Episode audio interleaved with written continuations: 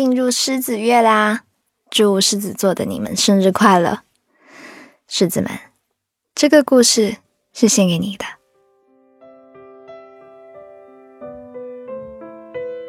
如你所见，江狮子是个狮子座，他是一个肚子疼会咬牙一个人在半夜下楼买药的狮子座。他住八卦岭。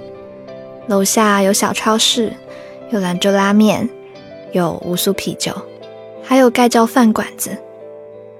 唯独药店要走上一公里。他常年独居，也照顾不好自己。父母打电话来问，也只是敷衍性的报个平安。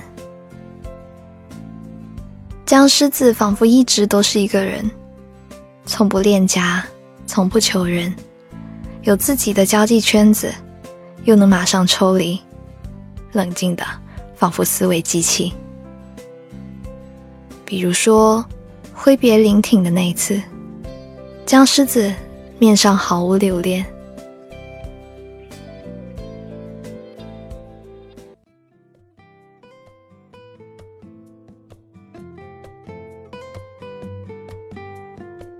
江狮子第一次跟林挺认识还是个偶然。狮子上班的地方在福田，他要在华兴站换乘。在华兴上楼梯的时候，新买的鞋崴了脚，直接向后跌了下去。旁边的男生刚好扶住了他。江狮子定睛一看，那人是公司的同事，但却不知道他姓名。狮子才刚刚入职。对很多人都还只是脸熟而已。后来，江狮子常在打印室碰到他。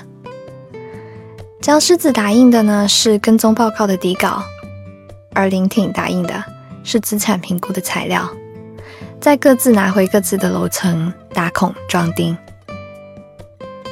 江狮子在投行部，他看了一下林挺平时电梯按的楼层，才。他估计是资管部的职员。鞋子挺好看的，谢谢。顺路一起上班？好啊。然后他不露痕迹、行云流水的替他拎了包。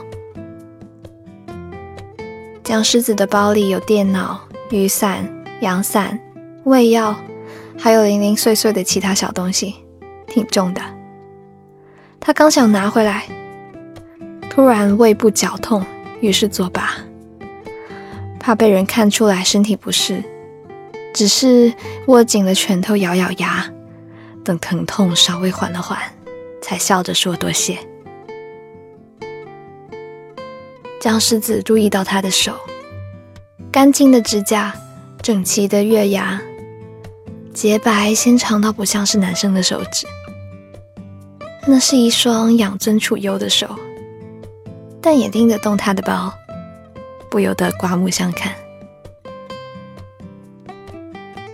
一楼等电梯时，刚巧碰到老板。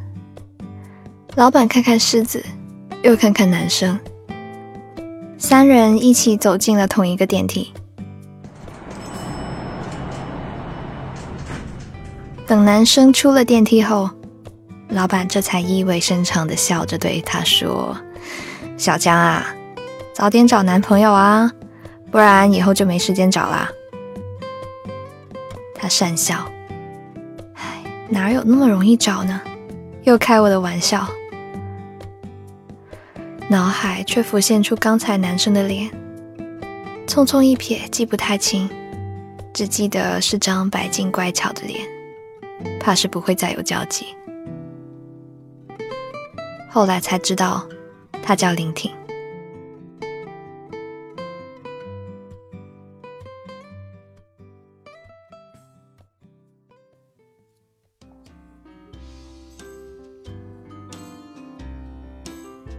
后来其实指的就是当天晚上，江狮子临时被告知要去内蒙出差，他没有登机箱，于是下班还得去买一个。他想着还挺想去吃一吃华强北的小馆子的，于是干脆一下班就去了华强北。没想到，就在无印良品又偶遇了林婷。一天连偶遇两次，不认识一下好像与理不合，因此两人交换了个人信息和联系方式。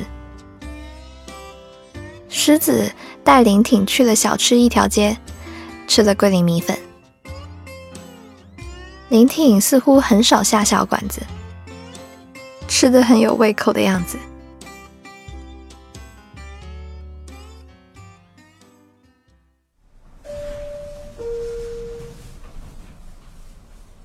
回去的地铁上空空荡荡，林挺滚着狮子新买的行李箱玩，看列车开动的惯性力能让他滚多远。一举一动有着孩子的天真，还腾出一只手拎他的包，真是贴心而可爱的男孩子。告诉你，一想到你，我这张丑脸就泛起微笑。狮子脑海里突然浮现出王小波这句话，刚刚好，就是这个心情。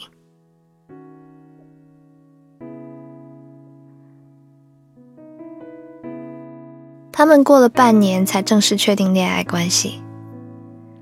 放在以前，江狮子绝不会这样瞻前顾后，该恋爱恋爱，该分手分手，活得快意又自在。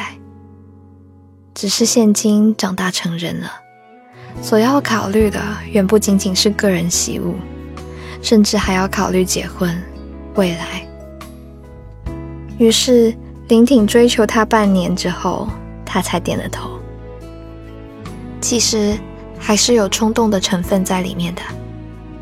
两人家境不对等，工作时间也大不相同，需要磨合的地方太多。大约是那次出差大庆时候，晚风太凉。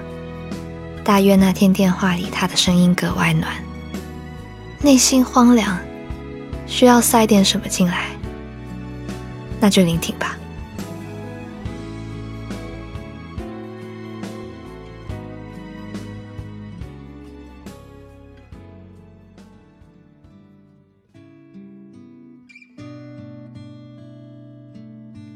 又一年，江狮子提出了分手。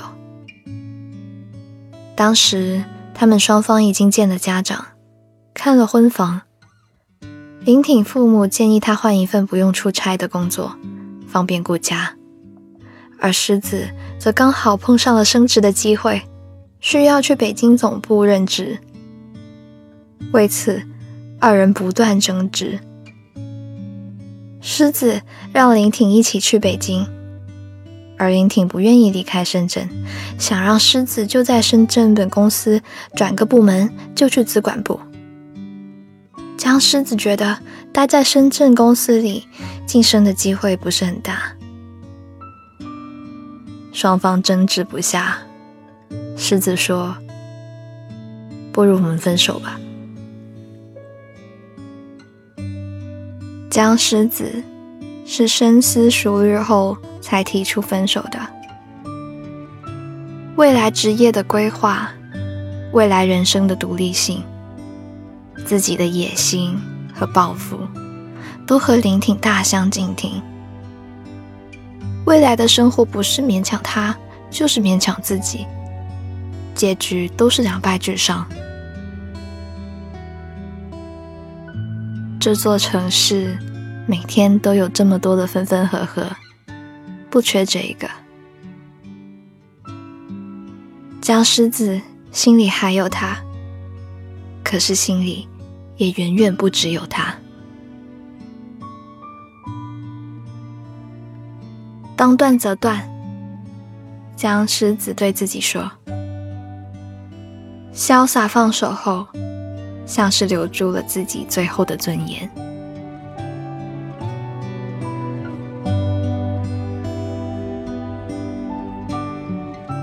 今晚的故事念完啦。狮子呢，永远是一只骄傲的大猫，它从不愿意放下身份去扮演一个次要的角色。